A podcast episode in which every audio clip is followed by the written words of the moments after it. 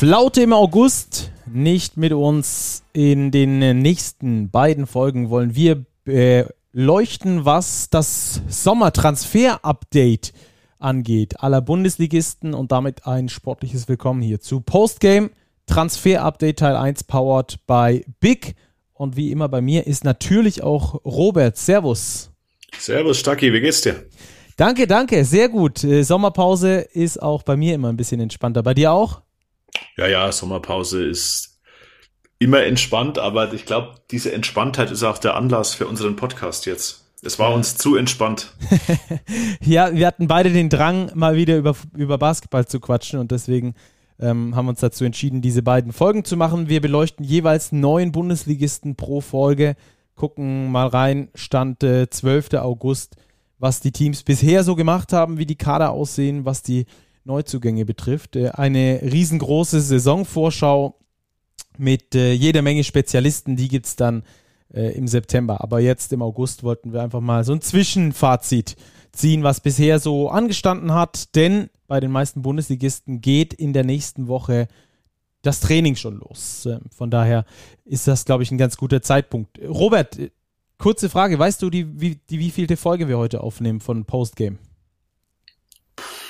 Ich meine, es ist die 30. oder? Richtig, die 30. Folge und die quasi erste. ein Jubiläum. Genau, und damit auch die erste, die sich mit der kommenden Saison beschäftigt. Unsere vergangene war ja noch zu Olympia und äh, ab jetzt geht also der Blick voraus. Und ähm, ich würde sagen, wir haben uns äh, die Mannschaften bunt durchgemischt. Wir haben auf Social Media bei euch nachgefragt, welche Themen euch interessieren und darauf gehen wir natürlich dann auch nochmal etwas spezieller ein. Und ähm, also wie gesagt, nicht von unten nach oben, nicht von oben nach unten, sondern einfach mal bunt durchgemischt. Und äh, wir starten mit den MHP-Riesen Ludwigsburg. Robert, äh, klasse Saison, letzte Saison gespielt, letzte Spielzeit, da waren sie, da waren sie richtig gut am Start. Ähm, aber ich glaube, zu dieser Saison wird sich dann doch einiges ändern, vor allem weil Liga-MVP Jalen Smith höchstwahrscheinlich nicht zurückkommt. Er spielt gerade in der Summer League für die Phoenix Suns. Ja, da wird sich vieles ändern, aber es hat sich auch doch gar nicht so viel geändert. Also die Ludwigsburger haben doch einige Konstanten im Kader. Bei Jalen Smith, das ist gleich ein guter Einstieg. Da war ich sehr verwundert, dass der jetzt noch in der Summer League spielt, ohne einen Verein zu haben. Er wurde ja immer mal wieder mit Alba Berlin in Verbindung gebracht. Ich würde das auch immer noch nicht ausschließen, ähm, dass da vielleicht noch ein Wechsel zustande kommt, weil es schon ein bisschen ungewöhnlich ist aus meiner Sicht, dass man einen BBL-MVP hat, der jetzt wirklich zwei Jahre sehr, sehr gut performt hat, wo man eigentlich sicher war, dass der zu einem vermeintlichen Euroleague-Team gehen wird, dass der so spät im August, bzw. Mitte August, äh, noch keinen neuen Verein gefunden hat. Ja, ich glaube, das hängt auch mit der späten Summer League zusammen und weil ich mir auch vorstellen kann, dass Smith seine Chance auf die NBA nicht äh, frühzeitig aufgeben wollte, sondern sich dort nochmal präsentieren wollte, weil einen Vertrag bekommt er sowieso. Davon können wir, glaube ich, ausgehen, auch auf äh, europäischem Top-Level. Wo das dann ganz genau sein wird, das ist dann noch die Frage, die es äh, zu klären gilt. Aber er ist auf jeden Fall nicht mehr mit dabei bei den MHP-Riesen Ludwigsburg. Äh, auch Jamal McLean äh, ist nicht mehr mit dabei. Desi Rodriguez ist weg und auch Barry Brown mit Ziel unbekannt. Aber wir wollen natürlich auch um die, über die Neuzugänge sprechen. Und du hast schon recht, äh, wenn du sagst, es ist gar nicht so viel neu. Bei den MHP-Riesen war es ja in den vergangenen Jahren eher so, dass der komplette Kader rund erneuert wurde. Das ist jetzt nicht so, sondern es sind äh, aktuell vier Neuzugänge, die bei den MHP-Riesen da am Start sind. Ähm, David Walker von Bayreuth kommt er, äh, Quinton Hooker vom MBC und Scotty James Jr von Gießen. Also alle drei da eindeutig mit BWL-Erfahrung. Das ist, glaube ich, auch das Profil gewesen, das John Patrick da gesucht hat. Ja, das wirkt auf jeden Fall so. Ähm, die Verpflichtungen legen das ja nahe. Ist tatsächlich ein bisschen ungewöhnlich für John Patrick und seinen Verpflichtungsstil. Ähm, traditionell hat man ja in Ludwigsburg im August ähm, den ein oder anderen Amerikaner im Kader, der dann im September schon nicht mehr im Kader ist. Da wird ja munter oder wurde in den vergangenen Jahren munter durchgewechselt. Das glaube ich wird jetzt eher nicht passieren, weil man eben Spieler hat, von denen man weiß, was man bekommt. Also man kennt Quinton Hooker, man kennt David Walker aus Bayreuth, Ähm, Scotty James Jr. kennt man aus Gießen, man hat den Kern gehalten, also Jordan Hulse ist weiter dabei, Jonah Radebo ist auch weiter dabei. Das finde ich sehr spannend. Ich glaube, der hat genau die richtige Entscheidung getroffen. Vielleicht auch inspiriert von Jalen Smith, ähm, ein zweites Jahr in Ludwigsburg dran zu hängen. Also das ist auf jeden Fall eine interessante Mischung, die die Riesen da am Start haben. Ja. Und ich glaube, dass die Neuzugänge wirklich gut reinpassen. Bei Scotty James Jr. bin ich ein bisschen gespannt, wie der sich so machen wird.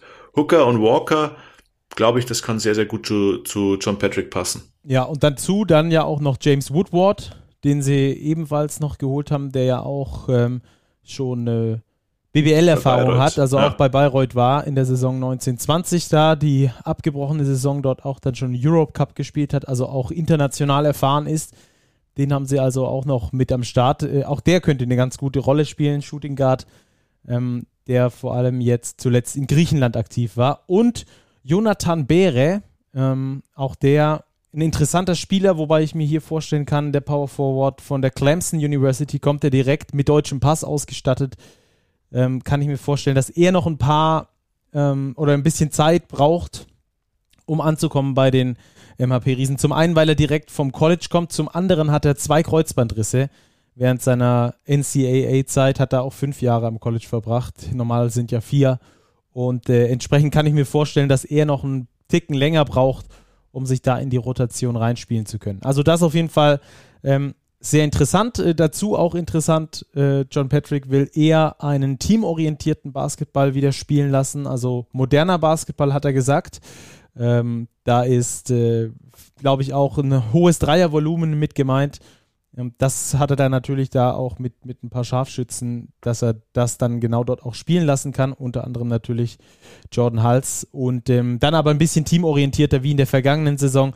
Die MHP-Riesen waren ja eine Mannschaft, die sehr wenig Assists gespielt hat. Während der Regular Season waren sie, glaube ich, viertschlechteste Mannschaft und äh, mit Abstand das schlechteste Playoff-Team, was die gegebenen Assists anging. Also die MHP-Riesen, glaube ich, ganz gut ausgestattet, äh, auch ganz gut aufgestellt mit den Spielern, die sie da jetzt geholt haben. Wir haben es gesagt, alle mit BWL-Vorerfahrung. Die Ludwigsburger wissen, was auf sie zukommt und deswegen gehe ich auch nicht davon aus, dass es da noch sehr viele Anpassungen im Kader geben wird. Die Frage, die noch äh, besteht, ist, ob Tremel Darden wieder zurückkommt. Da ist es noch nicht ganz klar. Der Mann ist 40 Jahre alt geworden. Ich bin großer Fan. Ich auch. Ich hoffe, dass er noch mal ein Jahr dranhängt. Dann kann ich mir vorstellen, dass er auch nach Ludwigsburg zurückkehrt. Und bei Oscar da Silva ist auch noch ein Fragezeichen dahinter. Der spielt auch gerade in der Summer League. Ähm, der hat verschiedene Ausstiegsklauseln. Theoretisch noch Vertrag bis nächstes Jahr, aber ähm, diese Ausstiegsklauseln könnte er schon diesen Sommer ziehen. Also das noch ein bisschen Unsicherheit bei den MHP-Riesen. Ähm, dann gehen wir doch direkt weiter zum, zum nächsten ähm, Team, ebenfalls aus dem Südwesten. Oder willst du zu den Ludwigsburger noch was sagen? Ja, wir könnten noch sagen, dass sie wieder Champions League spielen und ah, daher ja. der Kader vermutlich eh noch ein bisschen breiter aufgestellt wird, wo wir wieder bei Jamel Darden wären. So als zusätzlicher Ausländer, ich glaube, wäre Jamel Darden wirklich prädestiniert, diese Rolle einzunehmen. Also ich würde mich freuen, ähm, wenn er in die Liga zurückkehrt, weil er einfach ein Wahnsinns-Basketballer ist, auch mit 40 Jahren noch.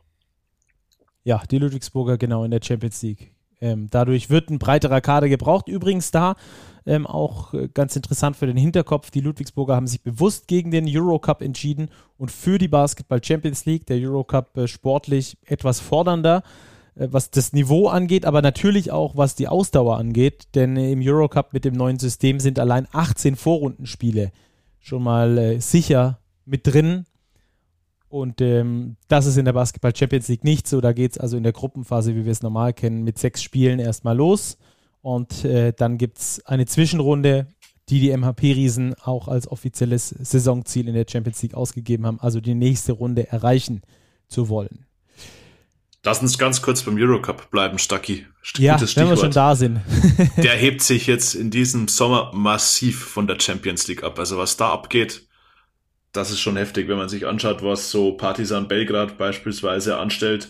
Äh, Shelko Obradovic als neuen Coach verpflichtet. Kevin Panther und Zach Leader, beide aus Mailand.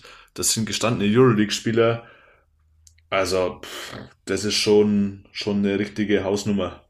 Genauso auch äh, Virtus, Virtus Bologna. Bologna ja. ja. Also da ist ja wirklich äh, Theodosic verlängert, Nico Mannion jetzt noch zurückgeholt aus der NBA, Ekpe Udo, Kevin Hervey, puh, Marco Bellinelli.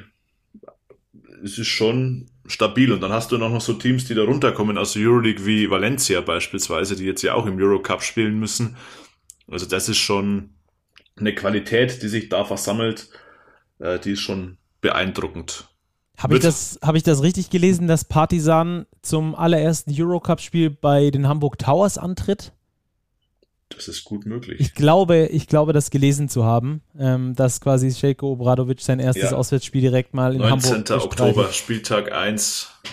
Sheiko Obradovic und seine Startruppe zu Gast bei den Hamburg Towers. netter, netter Auftakt für die, netter die Towers Auftakt. in ihrem ersten europäischen Spiel. Ja, genau. Sehr geil. Super, über die Hamburg Towers werden wir später auf jeden Fall auch noch sprechen in dieser Folge. Aber ich würde sagen, wir gehen erstmal weg vom Eurocup und kommen eher äh, in die unteren Tabellenregionen der Bundesliga. Zu den Newcomern, der Aufsteiger, die MLP Academics Heidelberg. Und da gab es auch eine Twitter-Frage von Matthias. Sind die Zugänge bei den Heidelbergern BWL-fähig? Ja, das ist eine gute Frage. wir also, das wir können, wir, ich glaube, wir müssen das äh, einzeln betrachten. Es gibt ein paar, ähm, die bringen auf jeden Fall BBL-Potenzial mit. Zum Beispiel Brackett Chapman, der hat bei Würzburg schon gespielt äh, in den vergangenen beiden Jahren, war aber jeweils äh, länger verletzt. Ich glaube, er hat es insgesamt, wenn ich es richtig weiß, nur auf 17 BBL-Einsätze geschafft in diesen zwei Jahren weil er eben immer verletzt war. Aber wenn er gespielt hat, dann hat er eine richtig gute Leistung da auch abgeliefert. Von daher ähm, also Brackett Chapman, wenn er gesund bleibt, kann ich mir sehr gut vorstellen, dass er BBL-Niveau hat. Max Ugrei hat 100, ich glaube 128 BBL-Spiele bisher bestritten. Also der weiß auf jeden Fall, äh, wie man in der BBL spielt, auch wenn er zuletzt in der Pro A gespielt hat und in der BBL nie, einen Riesen, äh, nie, nie eine Riesenrolle hatte. Also Max Ugrei ist aber ein guter Rollenspieler, glaube ich, für die, für die BBL. Und dann gibt es eben noch ein paar mit einem Fragezeichen dahinter, ob und wie die sich entwickeln. Das wird sehr, das wird sehr, sehr ähm, interessant sein. Courtney Stockard beispielsweise, der hat in Schwenningen davor gespielt und davor in Finnland hat jeweils äh, richtig gut abgeliefert, hat da wirklich, ähm, also in Schwenningen ist er erst im Frühjahr diesen Jahres gekommen, ähm, 18 Punkte im Schnitt gemacht in der Pro A. Sowohl offensiv wie defensiv ein Forward, den man auf jeden Fall auf dem Schirm haben sollte. Von dem gehen sie auch aus in Heidelberg, dass der einen großen Sprung machen könnte und ähm, da neue Begehrlichkeiten bei anderen Teams wecken könnte. Anthony Watkins kommt von Braunschweig, ist jetzt nicht wirklich BWL erfahren, da muss man schauen, wie er sich da an das Niveau anpasst. Und Osage, ähm, der Center-Spieler, den haben sie sich geholt, äh, um einfach mehr Rim Protection zu haben. Der hat in Finnland sowohl wie auch am College jeweils äh, immer Blockpartys gefeiert. Also der war wirklich überragend oder ist ein überragender Verteidiger. Und ähm, da muss man natürlich auch sehen, wie er sich an die Schnelligkeit, vor allem an die Physis der BBL gewöhnt und ob er dann da so äh, einschlagen kann. Und dazu natürlich auch, finde ich sehr interessant, äh, Spieler wie beispielsweise Jordan Geist, der sowohl in Trier als auch in Heidelberg in seinen Jahren in der Pro A richtig abgeliefert hat. Ob er jetzt den nächsten Schritt schafft, wenn das der Fall sein sollte, dann ähm, haben die Heidelberger auf jeden Fall große Chancen, in der Liga zu bleiben. Genauso bei Niklas Würzner, ein Heidelberger Jung, ähm, und bei Philipp Heiden beispielsweise beim Kapitän. Da kann man sich sicher sein, dass der auf jeden Fall seine Leistung abliefern wird der ist einer, der ähm, selbst jetzt nicht super viel kreiert, aber für Rebounding steht, für harte Verteidigung steht und für Durchstecker ähm, auf jeden Fall da ist und äh, im Post-Up-Game. Und entsprechend kann er, glaube ich, in der BWL ganz gut mithalten. Also ich glaube, es ist auf jeden Fall Potenzial da, dass die Academics da BWL-fähig sind, vor allem durch ihre Neuzugänge. Aber ähm, ist natürlich eine Wette. Ähm, so ehrlich müssen wir sein, denn niemand weiß, ob einer, der in Finnland bisher performt hat, dann auch in der BBL performen kann oder ob ein guter Pro-A-Spieler sich dann auch in der BBL entsprechend durchsetzen kann. Ja, es sind ein bisschen so die, die typischen Verpflichtungen, die man gerne bei Aufsteigern sieht oder bei Teams aus dem unteren Tabellendrittel, dass man sich eben in Ligen bedient, die jetzt nicht zum obersten Level in Europa gehören, wie jetzt die finnische Liga, ähm, oder eben auf Spieler setzt, die eine bisschen dickere Krankenakte haben, wie jetzt bei Bracott Chapman. Den hat ja Dennis Wucherer in Würzburg schon immer sehr, sehr geschätzt als eigentlich seinen Schlüsselspieler. Der war immer relativ enttäuscht, dass da kein, keine richtige Konstanz reinkam, weil immer wieder die Verletzung dazwischen kam. Also das sind so ein paar, wie du sagst, Wetten, auf die die Heidelberger eben einfach setzen. Und ich glaube, das ist aber auch bei einem Aufsteiger mit überschaubarem Budget einfach ein Muss, solche Wetten einzugehen, um dann sich erstmal in der Liga zu behaupten, weil das ist ja letztlich das einzige Ziel, das die Heidelberger haben werden. Klassenerhalt, sich etablieren in der BBL und dann geht es darum, sich die nächsten Jahre sukzessive zu entwickeln. Ja, ich habe äh, neulich erst die Chance gehabt, mit dem geschäftsführenden Gesellschafter zu sprechen, mit Matthias Lautenschläger. Und der hat gesagt, die haben sich schon ein Beispiel dran genommen, was auch die Aufsteiger der vergangenen Jahre gemacht haben, um da einfach zu sehen, äh, wie haben die denn geschafft, in der Liga zu bleiben. Bei den Hamburgern war es äh, dank des Saisonabbruchs, aber die haben danach dann auch nochmal neu gedacht und haben dann eine ganz andere Mannschaft auf die Beine gestellt, auch wenn die natürlich äh, die Voraussetzungen da andere sind in Heidelberg. Aber auch die Chemnitzer beispielsweise mit Markus Thornton, ein, Thornton einen Spieler gehabt, der einfach in der Spitze so gut war, dass er auch Spiele entscheiden konnte und genau diese spielentscheidenden Spieler, die brauchen sie. Ob sie die in diesem Kader haben, da bin ich mir noch nicht ganz sicher. Ähm, das wird man dann einfach sehen müssen. Äh, vielleicht haben die Heidelberger da auch noch die Option nachzubessern. Ich glaube, es sind ja aktuell nur fünf Ausländer unter Vertrag, also ein Spot ist noch offen ich denke, dass man schon alle sechs Ausländerspots besetzen wird. Da muss man abwarten, was als letztes noch ja. kommt. Vielleicht wartet man auf einen Spieler, der in der Summer League rausfällt, ähm, um da noch irgendwie in Stil zu landen. Aber das wird dann, glaube ich, Thema für unsere Saisonvorschau, wenn der Kader wirklich komplett ist, da eine finale Einschätzung abzugeben. Ja, so ist es. Also die MLP Academics mal so viel zum Kader bei den Heidelbergern übrigens noch einer, der rauszuheben ist Shai Eli, der hat schon ein bisschen BBL-Erfahrung, ist aber auch schon äh, gut über 30 Jahre, aber auch er wird, glaube ich, ein Faktor sein, ob es dann für die Heidelberger schlussendlich zum ähm, Klassenerhalt langt oder auch nicht. Nächstes Team, das wir behandeln wollen, Robert, ist der FC Bayern Basketball. Und hier haben wir gleich mehrere User-Fragen. Felix München fragt nach der deutschen Rotation und Mr. Goodlife nach Joshua Obisi.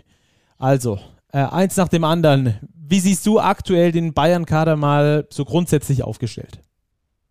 Ja, beeindruckend. Äh, beim Bayern-Kader irgendwie gefühlt sagt man jedes Jahr, das ist jetzt wirklich der beste Kader aller Zeiten einer BBL-Mannschaft, vielleicht in der Breite. Also aktuell haben die Bayern, sie haben einige Verluste, aber sie haben auch meiner Ansicht nach sich clever verstärkt. Sie haben, wenn wir mal bei der deutschen Rotation bleiben, das glaube ich war ja dann am Ende schon ein bisschen der entscheidende Faktor, warum es in den Finals gegen Alba Berlin nicht gelangt hat, als dann Paul Zipser auch noch weggebrochen ist, dass da einfach zu wenig da war. Die überzähligen Ausländer saßen auf, auf der Tribüne. Und jetzt hat man eben mit Andy Obst den wahrscheinlich begehrtesten deutschen Free Agent eben verpflichten können. Man hat sich noch mit jungen Spielern, mit jüngeren Spielern verstärkt. Gavin Schilling kommt dazu, eben Joshua Obiese, der angesprochen wurde, ähm, aus Würzburg. Da wird man natürlich sehen müssen, welche Rolle können die spielen.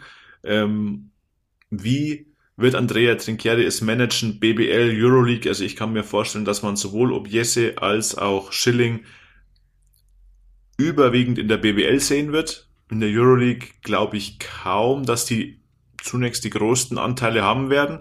Ähm, hängt natürlich auch ein bisschen davon ab, im Fall von Schilling, wie es mit Paul Zipser aussieht, ab wann er einsatzfähig sein wird. Da glaube ich, braucht man schon noch ein bisschen Geduld. Ähm, da werden aber auf jeden Fall die ausländischen Profis dominieren. Ähm, für die BBL, glaube ich, hat man jetzt wirklich eine solide deutsche Rotation, weil auch Niha Cedovic wieder fit ist.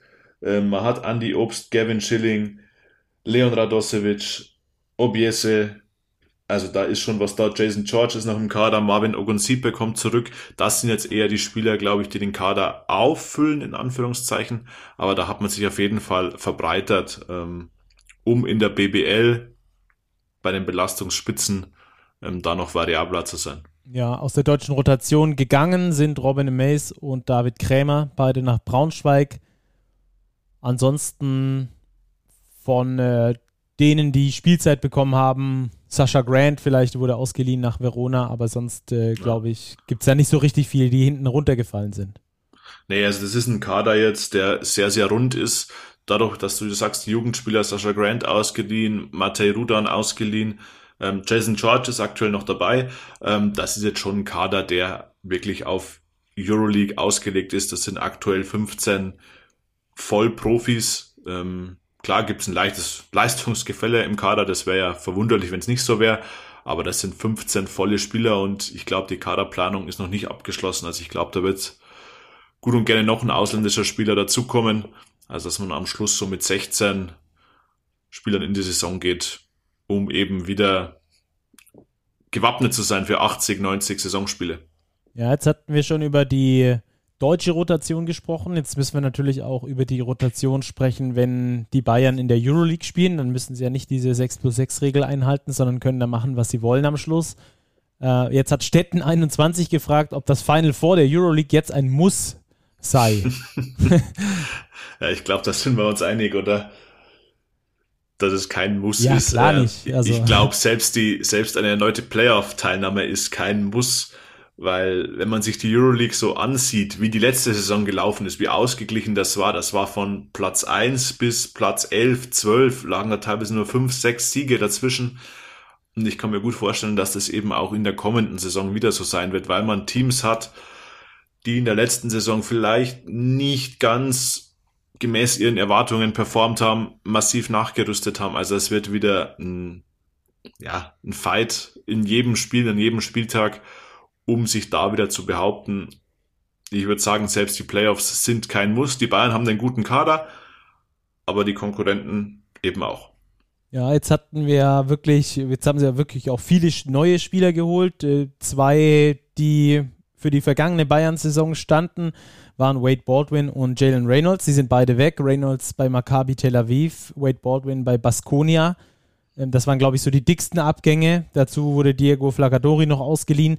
Ähm, welche Neuzugänge siehst du ganz vorne bei den Bayern? Wer wird da wirklich so diese, diese Rollen einnehmen, die Baldwin und Reynolds hinterlassen haben?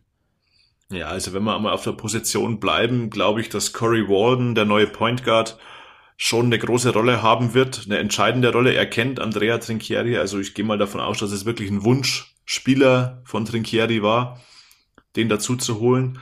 Die beiden haben bei Partisan zusammengearbeitet und ich glaube, dass die beiden ähm, wissen, was sie einander haben. Walden ist eher der Scorer-Typ.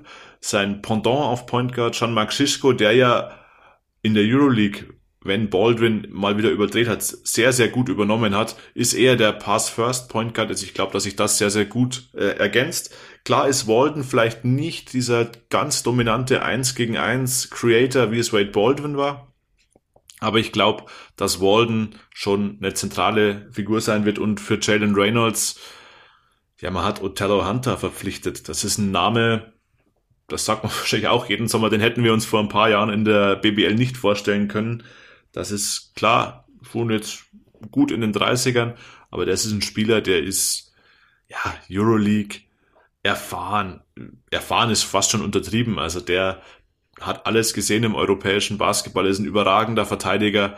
Ähm, genau der Punkt, der Jalen Reynolds ja oft ein bisschen zum Verhängnis wurde, seine Defense, weshalb er gar nicht so viele Minuten gespielt hat. Also die Bayern werden defensiv schon wieder eins der am härtesten zu knackenden Teams sein. Wie siehst du die Rolle von Andy Obst jetzt? Der hat eine ordentliches olympisches Turnier gespielt, davor auch äh, in der Nationalmannschaft schon in der Quali richtig gut gespielt.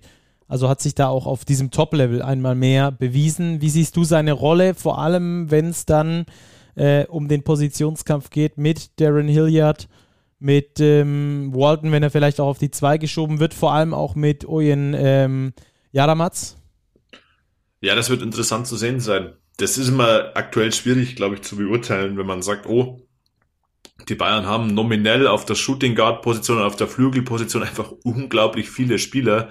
Ähm, Andi Dazu Obst natürlich ist einer auch davon. Cedovic, genau. Genau, Cedovic ist wieder fit, der dazu kommt. Äh, Nick Weiler-Bepp war auch verletzt, kommt genau. auch wieder dazu. Ja. Also da hat man, glaube ich, für viele taktische Varianten gut Möglichkeiten. Also ich glaube, Andy Obst wird seine Minuten haben. Er wird dafür kämpfen müssen. Ähm, in der BBL sowieso. Er wird aber auch in der Euroleague eine Rolle spielen, weil er einfach ein sehr, sehr guter Schütze ist. Und das Shooting ist ja etwas, was den Bayern, ich sage jetzt nicht gefehlt hat, weil sie haben ja relativ hochprozentig geworfen, aber sie haben eben relativ wenig geworfen. Und ich glaube, dass Andy Obst durch seine Qualität von der Dreierlinie eben das Spiel schon weitermachen kann und dass Trinkieri das auch nutzen wird. Wird auf jeden Fall eine sehr interessante Saison. Würdest du den Bayern-Kader als besser beschreiben als in der vergangenen Saison? Ausgewogener würde ich ihn beschreiben. So, also, also BBL wenn, und Euroleague ausgewogen. Ja, quasi. genau, ausgewogener und auch von den Positionen her noch ein bisschen ausgewogener. Ähm, von den Deutschen zu den Ausländern ausgewogener als vergangene Saison. Wenn wir jetzt drauf blicken von jeweils vor der Saison, würde ich sagen, jetzt ist er besser, weil man die Spieler noch mehr kennt vor der letzten Saison war eben ein Wade Baldwin und ein Jalen Reynolds, die waren dann noch relativ unbeschriebene Blätter. Also man kannte die und ja, der war halt in Piraeus Ergänzungsspieler, der andere in Tel Aviv seine 12, 13, 14 Minuten gespielt. Dass sie so einschlagen, war nicht zu erwarten. Jetzt hat man eben sich namhaft verstärkt, auch ein Dishon Thomas ist dazu gekommen. Also in der Breite und in der Ausgewogenheit würde ich ihn fast stärker einschätzen. Wie sich die Spieler dann letztlich entwickeln, das werden wir dann sehen. Klar. Ganz klar. Also die Bayern mit dem interessanten Kader, der sich vielleicht sogar noch ein wenig verändern könnte. Da werden wir auf jeden Fall weiterhin unser Auge drauf haben und dann spätestens in der Saisonvorschau nochmal drauf eingehen, wo es denn da genau hingehen kann. Für die Bayern. Ähm, dann nächster Club, den wir behandeln wollen. Vergangene Saison 16. geworden, also gerade so den Klassenerhalt geschafft, beziehungsweise über den Plätzen gestanden. Da war auch Coach Dennis Wucherer sehr, sehr froh drüber. Der hatte ein sehr schwieriges Jahr mit extrem vielen Verletzungen, die er da ausbügeln musste und Nachverpflichtungen und äh, alles drum und dran. Aber er hat es trotzdem geschafft, mit den Würzburgern genug Siege zu holen, um in der Liga zu bleiben. Jetzt hat sich aber der Kader stark verändert, müssen wir schon sagen. Ähm, den die, den die Würzburger jetzt da zur Verfügung haben, aber das mussten sie wahrscheinlich auch in gewisser Art und Weise, oder?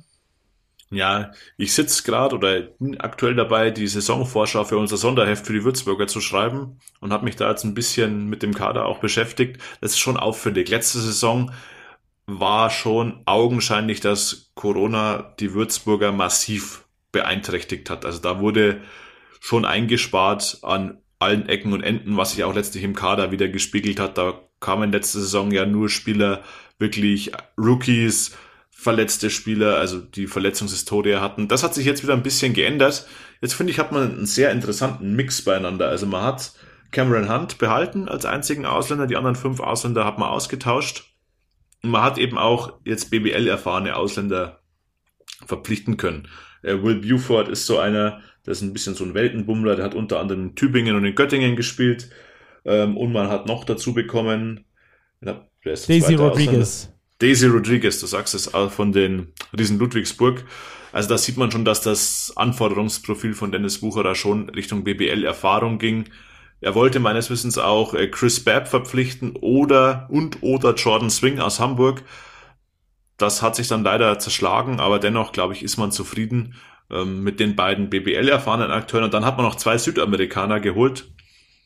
Von denen, glaube ich, ähm, haben wir jetzt alle hier noch nicht so viel gehört. Das ist der, der Center Nico Cavacho oder Carvacho, weiß nicht, wie man ihn genau ausspricht, und Luciano Parodi, ein Point Guard aus Uruguay. Die kommen beide tatsächlich aus ähm, ihren Heimatländern, beziehungsweise der Center hat eine Saison in Bulgarien gespielt.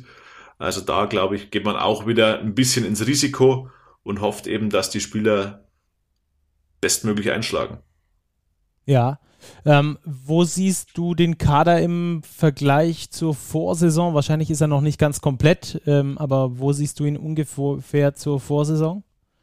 Ja, ich glaube, die, die sind tatsächlich fast komplett. Die haben zwölf Spieler, sechs Ausländer sind unter Vertrag. Auch die deutsche Rotation, die schaut mir ganz, ganz gut aus, obwohl sie viele deutsche Spieler verloren haben. Also Florian Koch verlässt er den Verein, er geht nach Gießen, Objese nach München, ähm, Nils Hassfurter hat noch keinen Verein, also drei deutsche Leistungsträger bzw. Rollenspieler sind weg. Dennoch hat man äh, auch einen sehr interessanten Spieler noch verpflichtet, Craig Moller, ein Deutsch-Australier von den Sydney Kings. Und der war bis vor wenigen Jahren noch Aussie Rules Football-Spieler.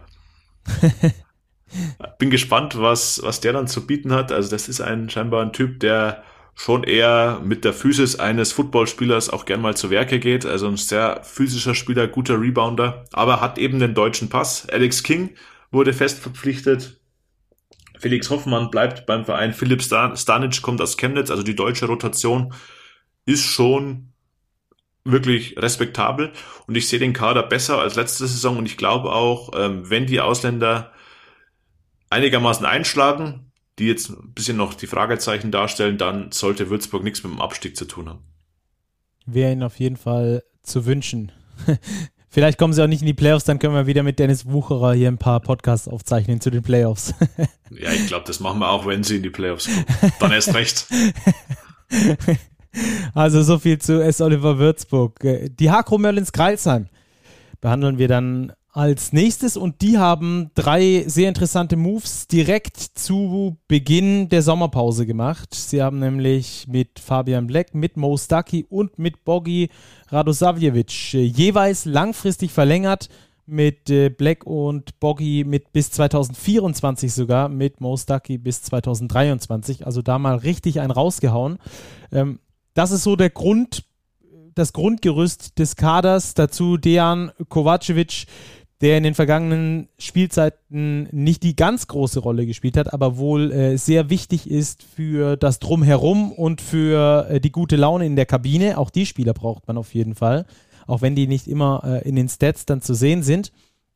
Und äh, dazu haben sie sich äh, ein paar Spieler geholt, die finde ich zumindest, mega interessant sind. Ich glaube, der größte oder einer der größten Steals in diesem Sommer ist tatsächlich TJ Shorts, den sie geholt haben von den Hamburg Towers. Sehe ich ähnlich, ja. Also TJ Shorts, finde ich, hat sich bei den Towers während der letzten Saison massiv nach vorne entwickelt. Während er am Anfang, finde ich, noch ein bisschen unkontrolliert oft war in seinem Spiel. Also er ist oft zum Korb gezogen, wo die Aussicht auf Erfolgen, na, sagen wir mal, überschaubar war. Hat er das gegen Ende der Saison deutlich besser dosiert.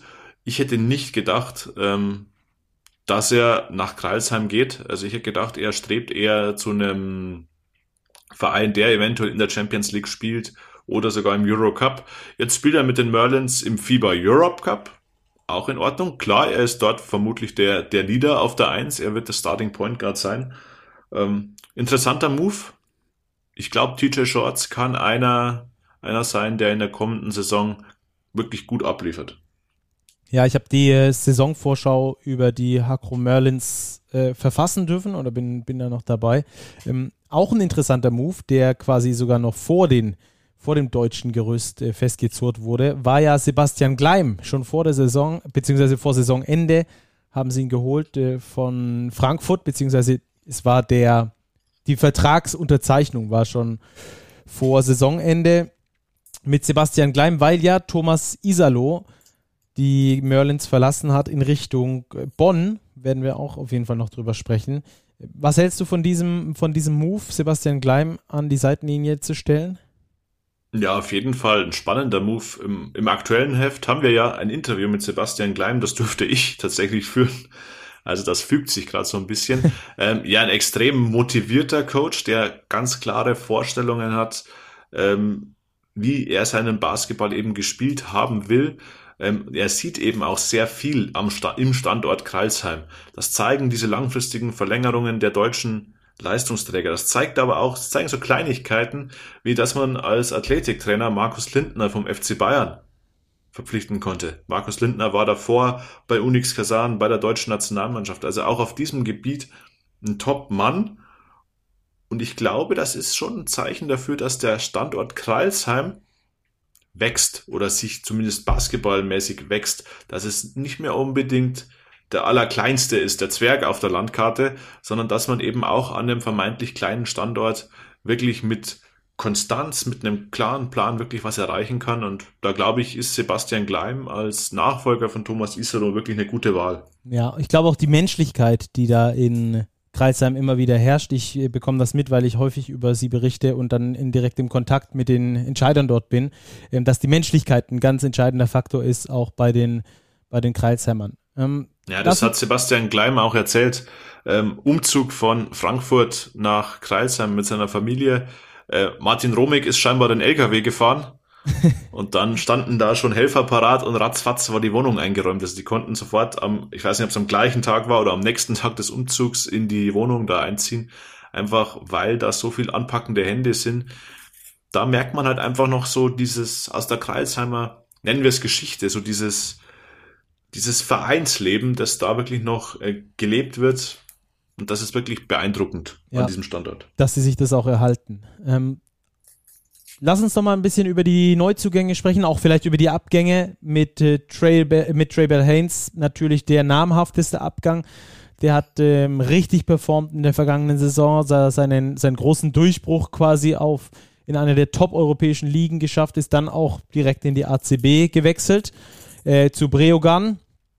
Das ist also auch ganz, äh, ganz spannend, aber ersetzt, Aufsteiger. genau, äh, ersetzt wurde er von, äh, wie gesagt, TJ Shorts.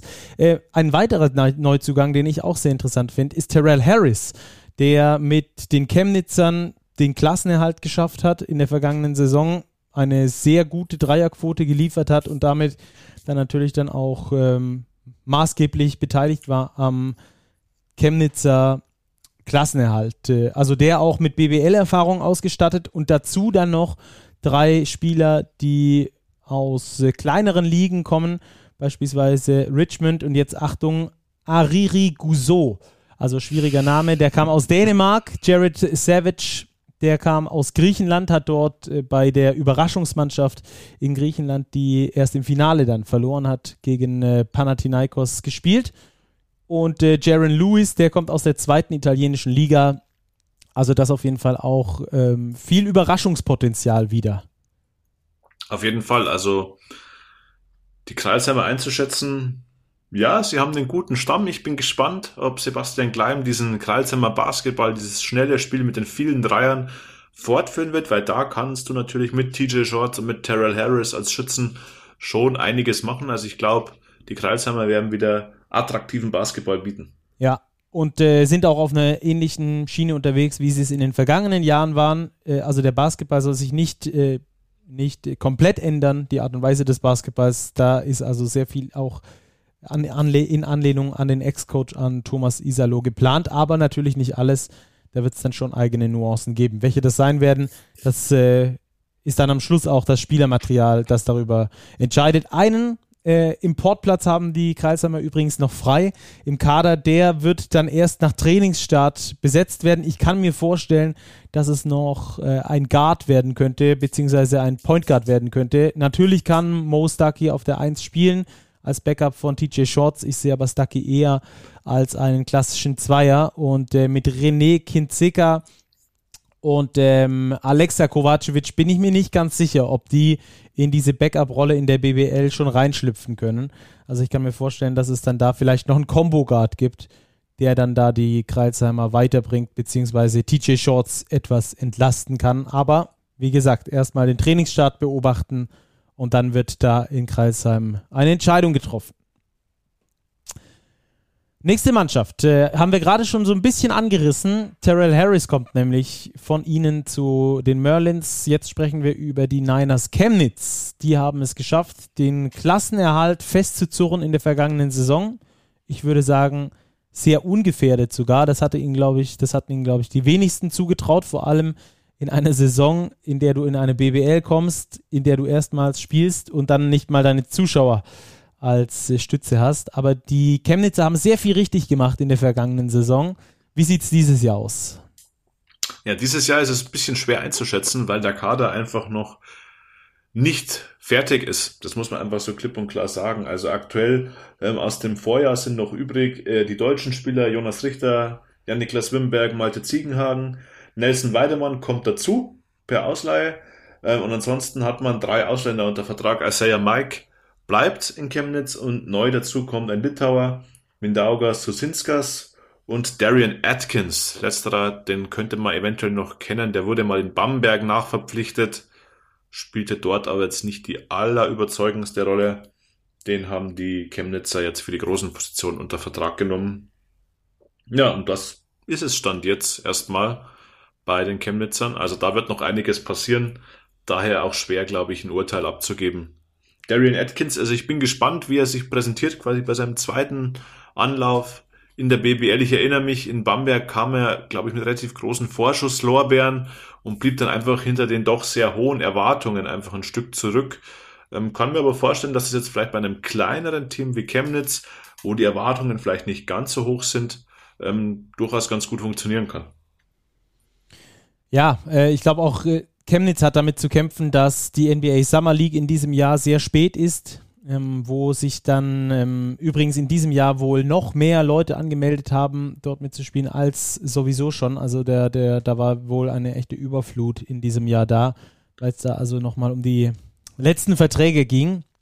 Entsprechend wird sich dann da, glaube ich, nach der Summer League, wenn dann klar ist, äh, dass die Top-Elite mal abgeschöpft ist, äh, dann da sehr viel ergeben, auch für ähm, BBL-Teams, die im Mittelfeld zu finden sind, wird dann da auf jeden Fall nochmal die ein oder andere Verstärkung rausspringen und so also auch für die Chemnitzer. Ich kann mir vorstellen, dass die da also noch sehr viel nacharbeiten werden, was das ganze Thema äh, angehen wird. Aktuell, wie gesagt, nur zwei Importspieler im Kader, aber auf den deutschen Positionen gut besetzt mit Jonas Richter, mit Wimberg, der ja bei Olympia mit dabei war und auch mit Nelson Weidemann, der jetzt da mit am Start ist. Also das äh, könnte noch sehr interessant werden. Ähm, übrigens, ähm, Susinskas, der Litauer, der verpflichtet wurde, hat vergangene Saison gut über zehn Punkte gemacht. In der litauischen Liga hat er allerdings beim vorletzten gespielt, äh, bei Chukia, so heißt der Club, von dem er wechselt zu den Chemnitzern. Dann Hamburg Towers, auch äh, sehr interessante Mannschaft. Letztes Jahr siebter geworden, erstmals in den Playoffs. Dieses Jahr erstmals mit dabei im Eurocup. Wir hatten das vorhin schon mal ganz kurz angerissen. Aber TJ Shorts ist weg, aber es gab ein paar sehr, sehr interessante Nachverpflichtungen. Äh, unter anderem auf den deutschen Positionen mit Lukas Meissner und auch Robin Christen. Ja, ich weiß nicht, ob es ganz für Partisan reicht am ersten Eurocup-Spieltag wage ich mal zu bezweifeln. Nein, ähm, aber ja, die Hamburger haben eine ganz interessante Mischung. Sie haben ja wichtige Schlüsselspieler eben gehalten. Mike Kotzer allen voran auf der Center-Position. Bei den Ausländern, die neu dazukommen, ja, Jalen Brown aus Bilbao, Jebel Durham aus Belgien, Zach Brown aus Ungarn. Also das sind jetzt dafür, dass es im Eurocup zur Sache geht, sage ich mal jetzt nicht die allergrößten Namen. Ähm, ich glaube, dass Jalen Brown aus Bilbao aber durchaus ein Stil werden kann, weil das ist ein sehr, sehr guter Scorer. Ähm, Seth Henrichs dürfen wir nicht vergessen. Der hat einen deutschen Pass, kennen wir aus der BBL. Äh, Fechter und Ulm auf der Power Forward Position. Also der verbreitert auf jeden Fall ähm, die Rotation auf den deutschen. Und er äh, hatte seine, hatte seine Prime unter Kayes. In, Eben, äh, also das ist ein alter Bekannter, ganz genau so ist es. Also ich finde, die deutschen Spieler, Max Di Leo bleibt ja auch dabei, ähm, die können sich wirklich schon sehen lassen. Bei den Ausländern äh, müssen wir, glaube ich, noch abwarten. Ich weiß auch nicht, ob da schon alle, alle Spots besetzt sind. Zählen wir mal kurz durch. Kurzer, Brown, Brown, Durham, da ist schon noch was offen. Also ich denke auch, die Hamburger werden da noch nachrüsten. Auch in Anbetracht des Eurocups ist davon vielleicht sogar auszugehen, dass sie sieben Ausländer holen werden, weil der Eurocup ja eben ähm, in dieser Zehnergruppe spielt, also 18 Spiele da schon mal Pflicht, die da dazukommen. Also das ist auch ein, ein Punkt, den die Towers noch nicht kennen. Da wird man den Kader auf jeden Fall breiter aufstellen müssen und das, glaube ich, wird man auch tun. Ja, ich freue mich auf jeden Fall auf die deutsche Kombination Justus Hollatz äh, zusammen mit Lukas Meissner, die beiden auf dem Feld ja, zu sehen. Das, das, spannend, das könnte, ja. das könnte ein richtig gutes, äh, das könnte richtig spannend werden. Das äh, kann richtig gut werden. Ja. ja. Bei Lukas Meissner muss man hoffen, dass er eben gut aus einer Verletzung rauskommt. Ja, und Justus Hollatz. Ich hätte nicht gedacht, dass er nochmal in Hamburg bleibt. Klar, jetzt mit der, mit der Teilnahme im Eurocup haben sich die Vorzeichen da ein bisschen verändert. So sehe ich es eigentlich jetzt für ihn fast als ideale Umgebung. Er ist eben als Hamburger in seiner Heimatstadt in dem Verein, der in der BBL um die Playoffs spielt, der jetzt im Eurocup dabei ist, dort garantiert 18 Spiele hat Vielleicht kommt man ja sogar weiter. Partisan ist ja jetzt nicht der Maßstab, ähm, weil in diesen Zehnergruppen kommen ja acht Teams weiter, also scheiden da nur zwei aus, wenn ich richtig informiert bin. Also das heißt, das glaube ich ist für Justus Hollatz ähm, ein sehr, sehr gutes Umfeld, um sich eben weiterzuentwickeln und dann vielleicht im nächsten Sommer den nächsten Schritt zu gehen. Ja, wird auf jeden Fall spannend. Äh, wir hatten hier noch eine höhere Frage von Andreas Glaser, der fragt, stark genug für Heimrecht in den Playoffs, die Hamburg Towers? Schwer zu sagen, würde ich sagen, oder? Ja, das ist schwer zu sagen. Ähm, ja, Heimrecht in den Playoffs, du hast halt einfach die zwei Euroleague-Teams, Alba und Bayern, die klar in der BBL auch wieder ihre Spiele verlieren werden, aber die sehe ich auf jeden Fall unter den ersten vier. Ja, ob es für Heimrecht in den Playoffs langt. Auch eben mit der Doppelbelastung Eurocup, da werden die Hamburger auch federn lassen. Ähm, wenn ich mich festlegen müsste, würde ich sagen, nein. Ja. Playoffs ja, Heimrecht nein. Ich würde sagen, alles zu früh. Da hast du, wahrscheinlich, da hast du wahrscheinlich recht, das ist die diplomatischste Antwort. Genau. Das auf jeden Fall. Sehr gut. Dann lass uns weitermachen mit den Pfeilchen. Die BG Göttingen ja, haben auch interessante Verpflichtungen gemacht. Gerade auf den deutschen Positionen finde ich äh, mit sehr viel X-Faktor. Ähm, Style mit drin. Also Haris Hujic beisp beispielsweise von Leverkusen. Für die, die bei denen jetzt nicht direkt das Lämpchen angeht. Haris Hujic war der überragende Mann bei den Leverkusenern in der Pro A, die ja bis ins Finale gekommen sind und theoretisch hätten aufsteigen können, aber gar keine Lizenz erst beantragt haben, weil es da finanziell nicht gereicht hätte. Also Haris Hujic in einer Top-Mannschaft in der Pro A, äh, der Star, können wir glaube ich so zusammenfassen. Und auch Philipp Hartwig finde ich ganz interessant vom MBC, der gekommen ist. Ja, der beste Shotblocker, glaube ich, der Liga. War, war er, ja. glaube ich, beim MBC. Also auch ein interessanter, interessanter Wechsel. Ähm, er jetzt bei den Göttingern. Die Göttinger mussten halt schon, das muss man auch sagen, Abgänge verkraften, die ihnen schon wehtun. Also Richard Slomas und Tai Odiasse, das waren schon zwei Spieler, die sehr, sehr gut funktioniert haben. Auch Aubrey Dawkins auf jeden Aubrey Fall. Aubrey Dawkins, ja. Ich glaube, der hat noch gar keinen neuen Verein. Ich war großer Fan von Aubrey Dawkins. Ich war mir eigentlich sicher, dass der oder bin mir immer noch sicher, dass wir den irgendwann mal zumindest auf Eurocup-Niveau sehen werden, weil es wirklich ein, meiner Ansicht nach sehr, sehr abgezockter äh, Flügelspieler ist. Ja, jetzt hat man halt einfach wieder Spieler geholt. Stephen Brown, den kennt man noch aus Gießener Zeiten. Und der Rest, ja, das sind wieder diese typischen Verpflichtungen, über die wir vorher schon gesprochen haben. Es kommt eben ein James Dickey aus Ungarn. Es kommt ein Jeff Robertson aus der G-League. Das sind einfach wieder Spieler, wo noch nicht ganz klar ist, was bringen sie, welche Rolle nehmen sie ein. Also da muss ich bei den Göttigern wieder erstmal so ein Mannschaftsgefüge finden. Umso wertvoller ist es, wie du angesprochen hast, eben, dass man die deutschen Spieler wirklich ein starkes Gerüst hat. Also ein Mattis Mönninghoff, ein Akim Vargas, Hades Hujic kommt zu, Philipp Hartwig. Also das ist schon wirklich... Harper Camp. Harper Camp, ja, der ewige Harper Camp. genau. Ist auch wieder dabei. Also da haben die Göttinger wirklich ein sehr, sehr gutes Gerüst, in das sich eben diese neuen Ausländer, glaube ich, auch gut einfinden können. Das ist einfach ein Pfund, mit dem die Göttinger da wuchern können. Sie haben sehr, sehr gute Strukturen, eine gewisse Konstanz im Kader und ich glaube mit Rulen Morse auch ein Coach, der das Ganze ganz gut handelt. Ja, ich bin also wirklich sehr gespannt. Ich hatte ja gerade schon von den X-Faktor-Spielern gesprochen. Bei Hujic ist natürlich nicht klar, wie er in der BBL funktioniert. Bei Philipp Hartwig ist das schon ein bisschen klarer, kam zumindest ja vom MBC, man weiß, was er kann, aber äh, gerade die Spieler, die du angesprochen hast, auch Jake Toulson beispielsweise, kommt ja aus der G-League, also zwei Spieler aus der G-League, wo man nie so richtig weiß, funktionieren die in Europa. Jack, Zach Bryant kommt von direkt von der NCAA, also aus dem College von der Georgia Southern University. Ähm, und da ist es dann schon ein Risiko, dass sie eingehen, aber ich glaube, das muss man auch eingehen, einfach um ja, darauf zu wetten, dass sie besser performen als äh, das Geld, das sie kosten am Schluss. So äh, kann man ja, das, glaube ich, ähm, ja. runterbrechen. Also bei den Göttingern schon sehr viel los, auch schon ähm, sehr viele Verpflichtungen im Kader, wenn wir da mal gucken. Eins, zwei, drei, vier, fünf Ausländer stehen schon drin. Sechs sogar, wenn ich das richtig ja. sehe. Sechs äh, Importspieler also schon mit an Bord. Da wird nicht mehr allzu viel passieren. Ähm, und wenn ich es richtig weiß, habe ich, glaube ich, auch irgendwo schon gelesen, dass die Kaderplanung abgeschlossen sein soll. Aber ja, das mal. Sie haben, äh, sogar wieder, sie haben sogar wieder einen Baldwin in die Liga geholt. Ja, genau. Kamar Baldwin dieses Mal. Kamar Baldwin kommt aus Ankara. Mal schauen. Auch ein Guard. Mal sehen. Ich glaube nicht verwandt oder verschwägert mit Wade Baldwin. aber mal sehen, wie er abliefert. So, über acht Mannschaften haben wir bisher schon gesprochen. Die neunte ist dann die letzte für diese Folge und äh, die neunte ist dann auch der neunte Platz der vergangenen Saison, die Basketball-Löwen Braunschweig.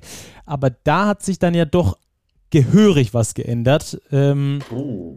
also, also, wenn das mal keine Veränderung ist, dann weiß ich auch nicht, oder?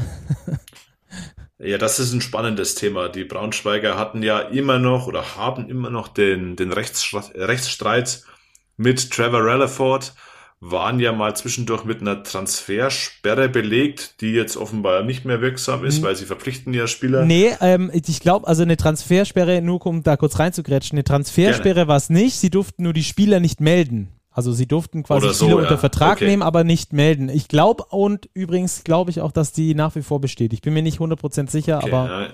Ich habe auch noch nichts gehört, dass der Fall Rutherford jetzt endgültig. Ähm, genau, sie haben das versucht, über, über ein ähm, Treuhandkonto zu lösen, quasi, das bei der FIBA zu hinterlegen. Und wenn es dann quasi der Fall äh, abgeschlossen ist, dass es dann, ähm, da, also dass sie dann quasi weiter ihre Spieler melden können, aber das hat die FIBA wohl abgelehnt. Ähm, also da ist nach wie vor, glaube ich, noch nicht alles ausgeräumt. Hm. Na, ich glaube, dazu haben wir auch eine User-Frage, oder? Eine Hörerfrage zu den Löwen. Genau, äh, Sören Jakob hat nämlich gefragt, ähm, der einen Rückschritt sieht und ähm, dabei fragt, ist der Weg mit Dennis Schröder und den Löwen schon am Ende? Das ist eine, eine harte Frage. also Was nein, ich glaube, wir können zusammenfassen, ich, ich nein, nein, der Weg ist natürlich nicht zu Ende, keine Frage. Äh, der wird weitergegangen, das sieht man jetzt auch wieder an den äh, Verpflichtungen, die sie getätigt haben. Äh, da können wir vielleicht auch gleich äh, auf die Frage von Andreas Glaser mit eingehen. Äh, Mace und Krämer als neue deutsche Leader, das können wir mal so ein bisschen mit reinnehmen für den äh, Hinterkopf. Äh, Robin Mace und David Krämer, beide von München gekommen, sollen jetzt die neuen deutschen Leader sein im Kader. Das kann ich mir schon vorstellen, dass genau auf die beiden jetzt gesetzt wird, dass ihnen das auch versprochen wurde. Und dazu gibt es ein paar Spieler, die geblieben sind, ähm, auf die man sich wahrscheinlich jetzt auch weiterhin verlassen wird. Aber mal ganz losgelöst davon müssen wir natürlich auch sagen, welche Abgänge Braunschweig zu verkraften hatte. Und ähm, wir nennen mal nur die Top-Abgänge. Das ist Lukas Meissner, das ist Karim Jallo, auch Kostja Muschidi ist weg, Lukas Wank ist weg, Gavin Schilling ist weg, ähm, James Robinson und Anas Velitska, auch der ist weg. Äh, und das ist dann doch schon eine Top-Mannschaft, die ihnen da komplett weggebrochen ist. Ja, also vielleicht keine BWL-Top-Mannschaft, aber eine Top-Mannschaft für ja. das Level, wo sie sich äh, finanziell in der Liga befinden. Auf jeden Fall. Und man darf nicht vergessen, auch der Coach ist weg. Pete ja. Strobel ist nach Gießen gegangen und Pete Strobel war ja der Initiator ähm, dieses deutschen Wegs, den die Braunschweiger eingeschlagen haben. Er wird jetzt tatsächlich trotz all dieser Abgänge der jungen deutschen Spieler weitergeführt. Ähm, aber das ist, glaube ich, es ist schon irgendwie ein Umbruch. Das, glaube ich, kann man schon so ja, sagen, der ja, in Braunschweig stattfindet, ähm, weil einfach, wie du sagst, letztlich alle Säulen der Mannschaft jetzt erstmal weggefallen sind. Welitska auch ein sehr, sehr interessanter Point Guard, den haben wir ja letzte Saison oft gelobt. Bin gespannt, wo er unterkommen wird. Ich glaube, er hat noch keinen neuen Verein. Ähm, um aber auf die Hörerfrage zurückzukommen, ich glaube, der Weg ist nicht zu Ende. Man hat jetzt mit Jesus Ramirez einen neuen Coach und man hat aber immer noch viele junge deutsche talentierte Spieler. Vielleicht jetzt nicht mehr ganz auf dem Level, wie sie letzte Saison waren. Man hat die Tischler-Brüder aus dem Bamberger Programm verpflichtet. Eben Robin Amaze und David Krämer, beide von den Bayern. Also das, da ist schon wieder Potenzial da. Benedikt Turudic ist auch noch äh, unter Vertrag. Also da geht schon was. Luke van Sloten auch Luke noch van Sloten ist, genau, der ist noch da. Also da, der Kern an deutschen Spielern ist immer noch gut. Jetzt ist halt die Frage, wie sieht's mit den ausländischen Spielern aus, die dazukommen? Martin Peterka ähm, hat seinen Vertrag verlängert, bleibt im Braunschweig und bislang ist nur Tuki Brown dazugekommen, ein Point Guard. So wie es eigentlich bei den, bei den Braunschweigern üblich war, einen, einen ausländischen Point Guard quasi als Anführer zu haben für diese junge Truppe. So scheint es auch jetzt zu sein, aber es ist schon ein großer Umbruch. Ähm, und ich glaube auch die deutschen Spieler, die jetzt unter Vertrag sind, haben in Summe nicht die Qualität wie die Spieler, die letztes Jahr da waren. Ja. Und jetzt sind wir dann eben wieder bei Krämer und Mace. Die müssen da eben in die Presse springen. Vor allem David Krämer, ähm, weil der in München ja wirklich nicht überzeugen konnte und eigentlich gar nicht zum Zug gekommen ist. Robin Amaze, der hat gezeigt, was er kann. Ich glaube auch, dass der bei, bei den Löwen ganz gut scoren wird, seine Rolle auf jeden Fall einnehmen wird.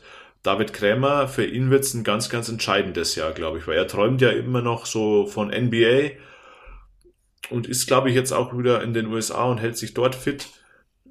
Aber jetzt nach dem Jahr bei den Bayern, beziehungsweise der Zeit, der war ja keine ganze Saison da, da muss jetzt wirklich was kommen bei den Löwen. Also da bin ich gespannt, wie er sich präsentieren wird. Ja, also einen klaren Qualitätseinbruch können wir, glaube ich, hier definitiv feststellen. Äh, Gerade auch, dass äh, der Coach Pete Strobel nicht mehr an der Seitenlinie steht. Ich glaube, das tut richtig weh und das hing ja auch irgendwie so damit zusammen. Das ist ja ähm, unausgesprochen, aber es hängt so ein bisschen wie ein Damoklesschwert über dem Standort Braunschweig, dass da es wohl finanzielle Probleme gab, auch äh, schon ähm, früh in der Sommerpause. Das sieht man dann einfach auch äh, an solchen Geschichten, dass Karim Jallo nicht mehr weiter verpflichtet werden konnte, dass Lukas Meissner auch früh das Weite gesucht hat, dass auch Lukas Wank beispielsweise zu den Fraport Skyliners gewechselt ist. Ich fand immer einen sehr loyaler, äh, ein sehr loyaler Spieler, der da auch richtig Bock hatte, was zu bewegen an diesem Standort. Auch der, also ist gegangen. Gavin Schilling nach München. Gut, das kann man dann vielleicht nachvollziehen, weil da einfach die Euroleague wartet. Das ist der nächste logische Schritt, auch bei Lukas Meissner und Karim Jallo, keine Frage. Ähm, trotzdem ist da immer so ein bisschen im Hintergrund für mich ähm, schwierig nachzuvollziehen, wenn man so einen deutschen Weg gehen möchte, dass man dann eben genau diese deutschen Spieler, die wirklich Top-Qualität haben, äh, dann ziehen lassen muss. Naja, sei es drum. Also das, äh, die Basketball-Löwen Braunschweig. Ich glaube, ähm, wenn wir davon ausgehen, dass der deutsche Weg dort weiterhin fortgesetzt wird, quasi, also mit vielen jungen deutschen Spielern gespielt wird, dann sehe ich tatsächlich bisher größere Probleme bei den Basketball-Löwen Braunschweig und äh, habe so meine Probleme, ihnen da den Klassenerhalt mit dem aktuellen Kader zu garantieren. Siehst du das ähnlich?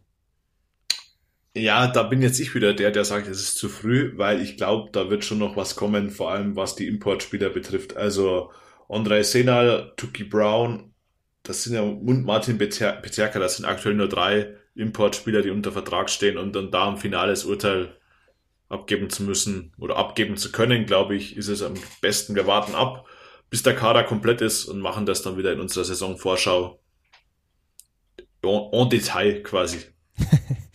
machen wir so, dann gehen wir da etwas näher drauf ein. Das waren die ersten neun Mannschaften im Kader-Update, im Transfer-Update hier bei uns im Sommer. Und damit verabschieden wir uns für diese Folge und können euch versprechen, dass wir ganz bald für euch da sind mit Transfer Update Teil 2 und den restlichen neun Clubs in dieser Liga. Robert, dir vielen Dank für deine Zeit.